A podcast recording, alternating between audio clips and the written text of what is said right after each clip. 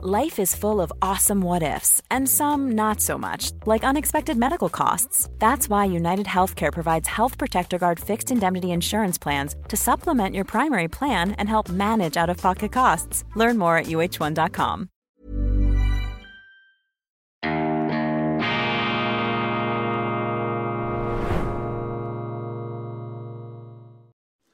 Grüezi miteinander. Ganz herzlich willkommen und einen wunderschönen guten Morgen, meine sehr verehrten Damen und Herren, liebe Freunde. Ich darf Sie begrüßen zur schweizerischen Ausgabe von Weltwoche Daily. Die andere Sicht, unabhängig, kritisch, verlässlich, gut gelaunt und von existenzieller, ja theologischer Zuversicht beseelt. Siehe, die Welt ist nicht verdammt, selbstverständlich auch nicht an diesem Montag, dem 19. Februar 2024. Bauernproteste in der Schweiz lese ich heute Morgen im Tagesanzeiger.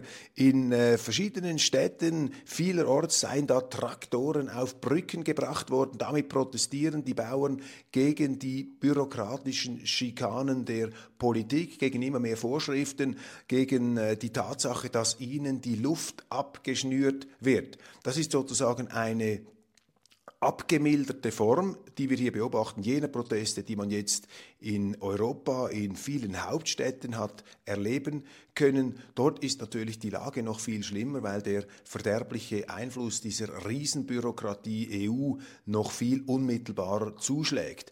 Aber die Idee, dass in der Schweiz sozusagen ein Nirvana der Freiheit und des landwirtschaftlichen Unternehmertums herrsche, das ist eine Vorstellung, die sehr, sehr wenig mit der Wirklichkeit zu tun hat. Man hat das in den letzten Jahren schon im Nationalrat, im Parlament gesehen, wie da eben die Bauernvertreter sich immer vehement, vehementer zu Wort melden mussten gegen diese da von äh, vor allem auch ja, städtisch-urbanen grünen Kreisen, einfach so äh, vom Stapel gelassenen, äh, fabrikmäßig produzierten grünen Vorschriften, wie sie sich da zur Wehr gesetzt haben. Und jetzt äh, manifestiert sich das auch auf Schweizer Straßen. In der Schweiz ist das abgemildert, ist das vielleicht nicht so äh, heftig jetzt als in anderen Ländern, möglicherweise auch deshalb, beurteile das von außen, weil der Bauernpräsident, der Vertreter, der äh, politische Hauptakteur da in Bern, Markus Ritter, glaube ich, einen ziemlich wirksamen Job macht für die Landwirte. Und deshalb konnte es bis jetzt immer wieder geschafft werden, den äh, Zorn der Bauern etwas zu dämpfen. Aber das muss man sehr, sehr ernst nehmen, vor allem auch vor dem Hintergrund, dass wir einen Stadt-Land-Graben haben und dass die urbanen und Agglomerationskreise in der Schweiz, die wollen diese Lebenswirklichkeit der Bauern überhaupt nicht zur Kenntnis nehmen. Im Gegenteil, sie sind geneigt dazu, sich auf äh, grüne Experimente und grüne Schalmeienklänge einzulassen, die dann eben in der Lebenswirklichkeit der Bauern nur verheerend sich auswirken, allem voran natürlich der Versuch, den Verbrennermotor auszuschalten. Ich meine, das ist abwegig, das ist irrwegig in einem Land wie der Schweiz mit so vielen Bergregionen, wo sie nicht einfach aufs Tram umsteigen können, auf 1200 äh, Meter Höhe in einem Schweizer Bergbauerndorf. Ich meine, das sind völlig weltfremde Vorstellungen, die da herumgeboten werden.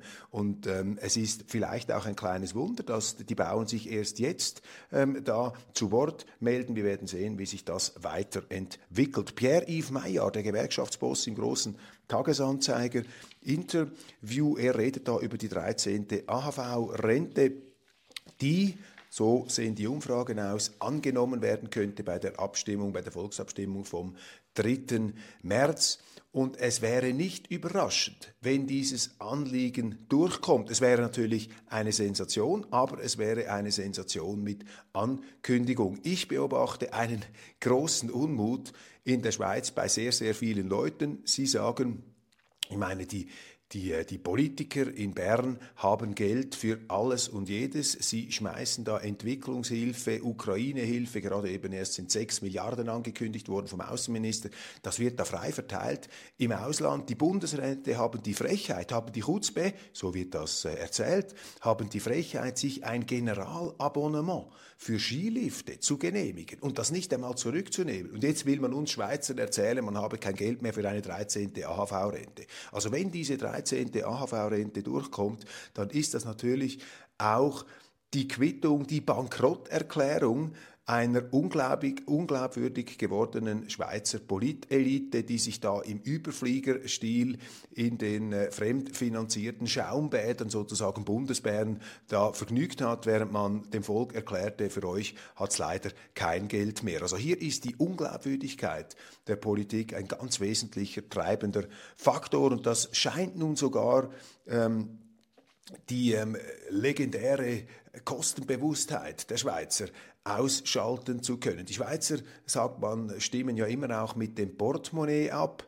und ähm, mit einer auch finanziellen Weitsicht, dass man sagt, ja, die AHV ist jetzt bereits in Schieflage, wir können doch nicht noch mehr Geld aus diesem Topf herausnehmen, aber dieses Argument ist sozusagen narkotisiert worden dadurch, dass eben die Elite sich da Sodom und Gomorra mäßig jetzt etwas übertrieben, aber ich äh, versuche es zur Kenntlichkeit zu entstellen, dass diese Elite sich da einfach freihändig bedient hat. Und da sagen sich natürlich viele zu Recht und wenig überraschend, ja, da muss es jetzt, jetzt sind wir mal dran, jetzt können auch wir einmal bedacht werden. Vielleicht spielt auch eine Rolle, dass die Wirtschaftsverbände da viel zu spät angefangen haben, dagegen zu halten und ihre Argumente zu bringen. Sie haben ähm, auch meines Erachtens vielleicht etwas ähm, unglücklich argumentiert, wobei das ist immer einfach äh, rückwirkend, das so festzuhalten, unglücklich argumentiert mit dem Gießkannenprinzip. Ja, das Gießkannenprinzip hat offenbar nicht so durchgeschlagen. Dann natürlich ein weiteres Argument, und das stimmt, jemand muss diese AHV ähm, bezahlen. Und das sind natürlich die Werktätigen, das sind die Gewerbler, die Arbeitskosten werden immer stärker belastet und das ist natürlich ein ganz großes Problem. Ganz abgesehen davon sollte man, nie, sollte man ja nie die eigenen Dummheiten mit den Dummheiten der anderen begründen. Also nur weil die anderen Geld zum Fenster rauswerfen, sollte man es ja in anderen Bereichen des Staates nicht tun. Aber hier sehen wir tatsächlich eine drohende Quittung für die Unglaubwürdigkeit, für die Gier auch äh, in bestimmten politischen Kreisen und auch eine Quittung für die ja, letztlich auch Arroganz, die in diesem ganzen äh, Finanzgebaren zum Ausdruck kommt dieser Entsolidarisierung, so wird es empfunden, ähm, der Politik mit der eigenen Bevölkerung. Eben für die ganze Welt habt ihr Geld, aber für uns soll es dann nicht mehr reichen. Die Innerschweiz will ein Vetorecht beim EU-Vertrag. Gott sei Dank gibt es die Innerschweiz, Gott sei Dank gibt es diese Innerschweizer Urkantone, sozusagen Seele und Rückgrat unseres Landes. Und bei diesem Thema ist das sehr, sehr wichtig. Ähm, der Rahmenvertrag steht vor der Tür, dieser Kolonialvertrag oder Nasenringvertrag, wie ich hier schon öfters gesagt habe, das verderbliche Vorhaben, dass die Europäische Union künftig in der Schweiz als Gesetzgeber amten können soll. Im Zweifelsfall würden die Gerichte der Gegenpartei entscheiden, der EuGH. Die EU hätte die Möglichkeit, die Schweiz zu bestrafen und über allem drohte die sogenannte Superguillotine, also die Verknüpfung aller Verträge mit allen, sodass man am Schluss gar keine direkte Demokratie mehr hat in der Schweiz. Man könnte dann gleichsam nur noch mit ähm, vorgehaltener Pistole ähm, abstimmen vor einer Einschüchterungskulisse der Europäischen Union. Also das ist ein ganz klarer Kolonialvertrag und da wird massiv Schindluderei betrieben, auch mit der Sprache. Die Sprache der Gauner, beispielsweise der Staatsrechtler Thomas Gauthier, der kürzlich in der Neuen Zürcher Zeitung von den bilateralen drei da schwadroniert hat. Das sind eben keine bilateralen Verträge auf Augenhöhe, sondern es sind Verträge mit einer ganz klaren Fallhöhe. Der Chef ist die EU und die Schweiz wird zur Befehlsempfängerin, zur Empfängerin der Diktate aus Brüssel, auf die sie keinen Einfluss hat. Das ist sozusagen eine Passivmitgliedschaft in der Europäischen Union die mit dem Ziel natürlich eingeflogen wird, aufgrund dieses Missstands die Schweizer dann einzulullen und weichzuklopfen, dass sie dann schlussendlich doch noch einen EU-Beitritt ähm, ähm, vollziehen. Das ist hier der Plan, ob bewusst oder unbewusst, äh, das muss, spielt eigentlich gar keine Rolle, aber das ist hier die Absicht. Und Viele ähm, Zeitungen, viele Politiker, auch Kantonsvertreter und zuletzt prominent die ähm, Freiburger Rechtsprofessorin Astrid Epine, sie argumentieren nun sogar dafür, dass man diesen ganz massiv in den Staatsaufbau der Schweiz eingreifenden Vertrag nicht dem obligatorischen Referendum unterstellen sollte. Das heißt also, dass eine einfache Volksmehrheit reichen würde, dass also die Städte, die urbanen Kreise, die Agglomerationen, also überall dort, wo die Grünen und die sich progressiv wähnenden zu Hause sind, wo die ganz stark in der Mehrzahl sind, auch aufgrund natürlich der Massenzuwanderung der letzten Jahre, viele Eingebürgerte, die solchen ähm, Vorhaben und der Europäischen Union insgesamt vielleicht etwas äh, wärmer gegenüberstehen, vielleicht auch deshalb weil sie äh, vergessen haben oder nicht so genau wissen, ähm, was die Schweiz eigentlich ist. Auf jeden Fall versucht man hier die Hürden zu senken, um diesen Vertrag durchzubringen. Und da hat sich die prominente Staatsrechtlerin Frau Astrid Epine aus Freiburg da zu oberst auf die ähm, Barrikaden gestellt und in einem Interview gesagt, jawohl, man brauche dieses obligatorische Referendum nicht. Und äh, sie hat auch nicht davor zurückgeschreckt, offenkundige Unwahrheiten zu verbreiten, zum Beispiel dass man ja in der Schweiz abgestimmt habe über äh, eine Initiative damals, Staatsverträge vors Volk, die sei abgelehnt worden. Ergo wollten die Schweizer ja gar nicht diese anspruchsvolle Doppelbeglaubigung gewissermaßen eines solchen Staatsvertrags. Und das ist natürlich auch die Sprache der Gauner par excellence. Denn Frau Epine weiß ganz genau, oder sie müsste es wissen, dass bei der damaligen Volksabstimmung der Schweizer Bevölkerung versprochen worden ist, dass jeder wichtige Staatsvertrag wie der hier ganz sicher vor Volk und Stände käme. Also das, was da vorgegaukelt und geschlaumeiert und geschindludert wird, das stimmt einfach hinten und vorne nicht. Und nun meldet sich eben Widerstand aus der Innerschweiz gegen diese Planspiele da der Freiburger ähm, Professorin, sowohl die Zuger Volkswirtschaftsdirektorin, dann äh, der Nidwalden Volkswirtschaftsdirektor, Obmalden und auch der frühere Schweizer äh, Finanzdirektor melden sich da zu Wort und sagen, es sei absolut notwendig, hier auch die Kantone zu Wort kommen äh, zu lassen. Der Vertrag sei viel zu relevant und zu gravierend, als dass man ihn da einfach sozusagen schlank ähm, quasi durch die Hintertür einfliegen ähm, äh, äh, könne. Also hier wird äh, ganz äh, massiv ähm, zum Glück ähm, noch einmal an die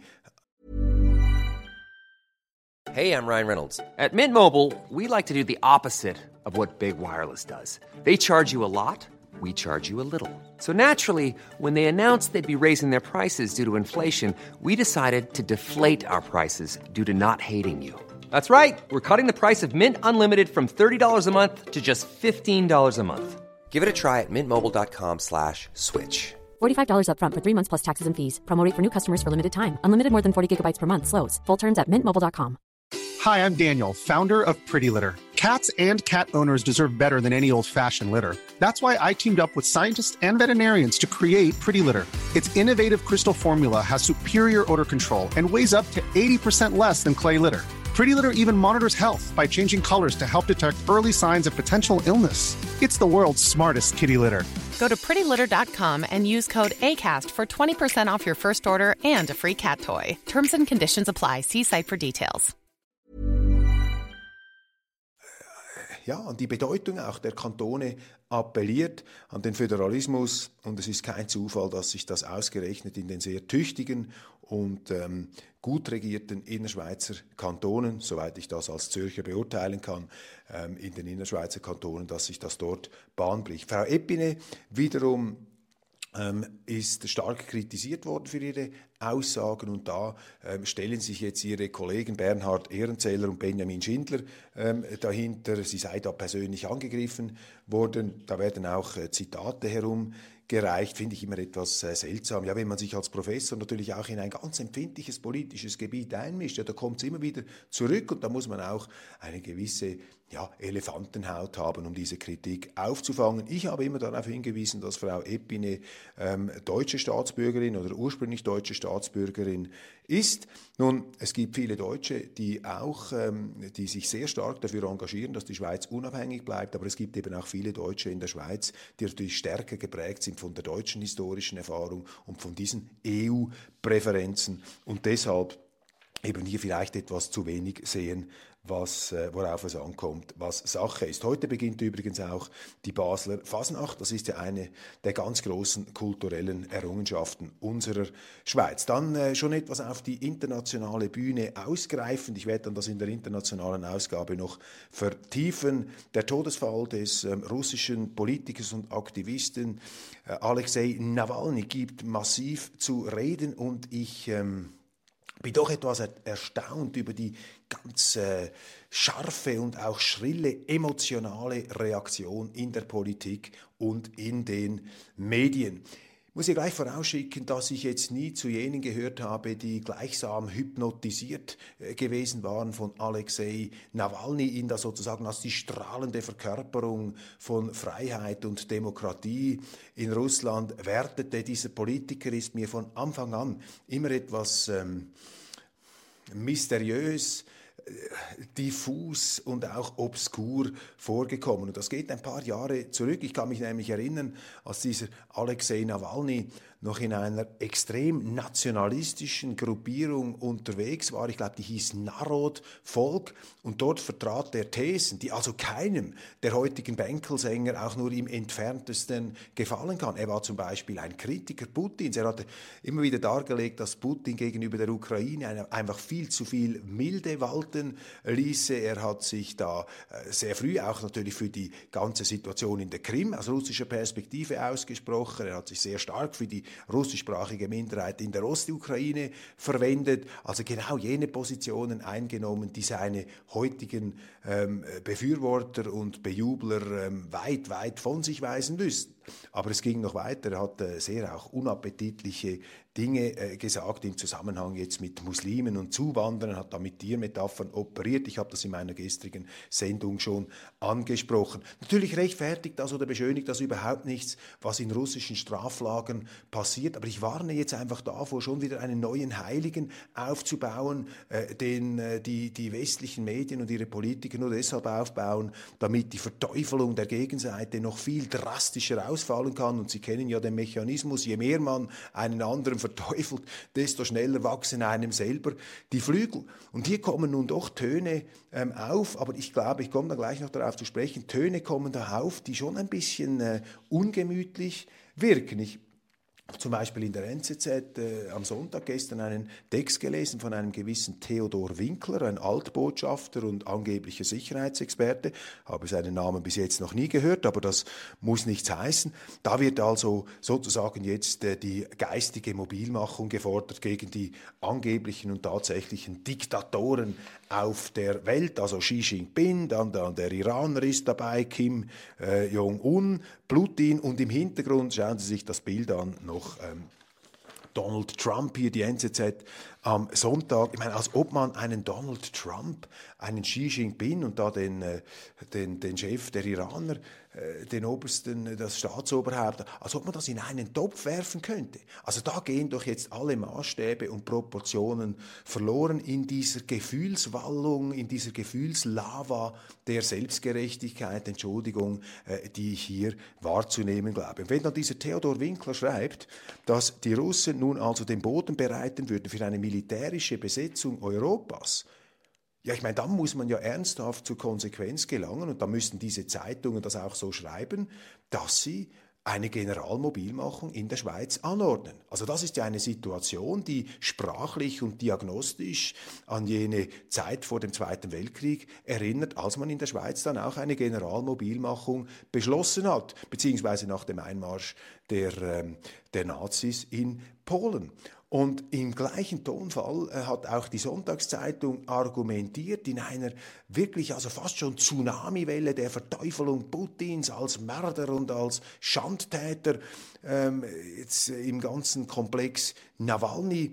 Und sogar der Chefredaktor Arthur Ruttisauser hat hier ja in drastischsten Bildern gearbeitet. Und wenn man so schreibt, meine Damen und Herren, dann müsste man ja eigentlich konsequent sein, auch als Schweizer, dass man sich entweder selber freiwillig meldet, um hier in die äh, Uniform zu steigen, oder auch seine Kinder sagt, ja, ich schicke jetzt meine Söhne ähm, in den äh, Krieg gegen diese Finsterlinge, äh, gegen diese Diktatoren. Das ist doch der ernsthafte, sozusagen der Lackmustest der Glaubwürdigkeit, ob man bereit ist, auch die Konsequenzen für das eigene Vokabular zu ziehen. Ich würde meine Kinder, meine Damen und Herren, niemals in den Krieg gegen Russland schicken. Ich habe eine andere Analyse. Ich sehe die Auseinandersetzung jetzt, äh, was die Ukraine angeht, nicht als imperialistischen Eroberungskrieg. Ich stelle da ab auf Aussagen namhaftester ähm, amerikanischer Diplomaten, die schon vor x Jahren davor gewarnt haben, dass diese Konfrontationspolitik des Westens, der Amerikaner, dass das in Russland eben autoritäre, nationalistische und auch militaristische Tendenzen hervorspielen würde. Und wir müssen unseren Anteil in dieser Zuspitzung eben auch sehen. Und Alexei Nawalny, ich finde, Guy Metton hat das sehr gut in der Weltwoche gestern beschrieben. Ja, Alexei Nawalny, er möge in Frieden ruhen. Und selbstverständlich ist das immer ein Skandal, wenn in einem Gefängnis ein mutmaßlich politischer Häftling zu Tode kommt. Aber es wird eben auch sehr, sehr viel ausgeblendet im Zusammenhang mit dem Fall Nawalny. Der Mann ist mehrfach verurteilt worden. Und zwar nicht einfach aufgrund von fingierten ähm, Prozessen. Es gibt da auch ähm, Verfahren, die man zumindest etwas genauer anschauen müsste. Aber diese Mühe nimmt sich gar niemand im Westen, sondern man ist sich sozusagen auf den Gerichtshöfen der Moral einig, was da ähm, läuft.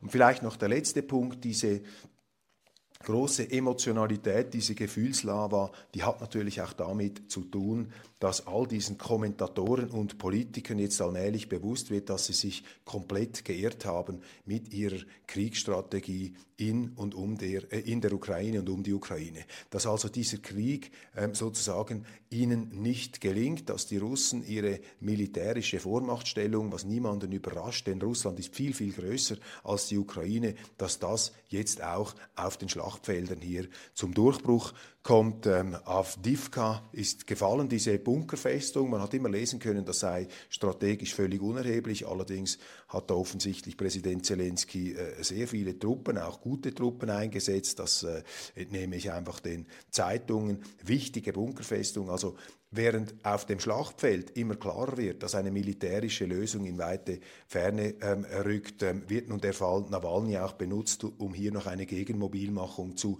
betreiben. Meines Erachtens sehr blind und auch verantwortungslos, denn wenn man so drastisch argumentiert wie eine NZZ am Sonntag oder eine Sonntagszeitung, ja, dann müsste man den Schweizern auch sagen, dann ist es unfair, die Ukrainer sterben zu lassen gegen diese Diktatoren, dann müssen wir selber ähm, nicht nur Waffen schicken, sondern auch unsere eigenen Armeen mobilisieren. Dass man diese Konsequenz nicht trifft, ist für mich immer auch ein Zeichen dafür, dass diese ganze Drastik des Vokabulars nicht ernst gemeint ist. Zum Glück, zum Glück. Und ähm, ich bleibe bei dem, was ich im Grunde vom Anfang an immer gesagt habe. Es braucht eine baldmöglichste Verhandlungslösung. Man sollte sich die Mühe nehmen, Putin zuzuhören und man sollte nicht in moralische Selbstherrlichkeit verfallen. Das ist keine Rechtfertigung, meine Damen und Herren, von irgendetwas, was eben in einem russischen Gefängnis passiert. Natürlich, politische Gewalt wird, äh, ist immer zu verurteilen, aber erstens muss einmal klar abgeklärt werden, was dort passiert ist. Das wird ja auch schon als skandalös empfunden, wenn man das sagt. Ja, klärt zuerst einmal ab, was, Sie wollen noch abklären.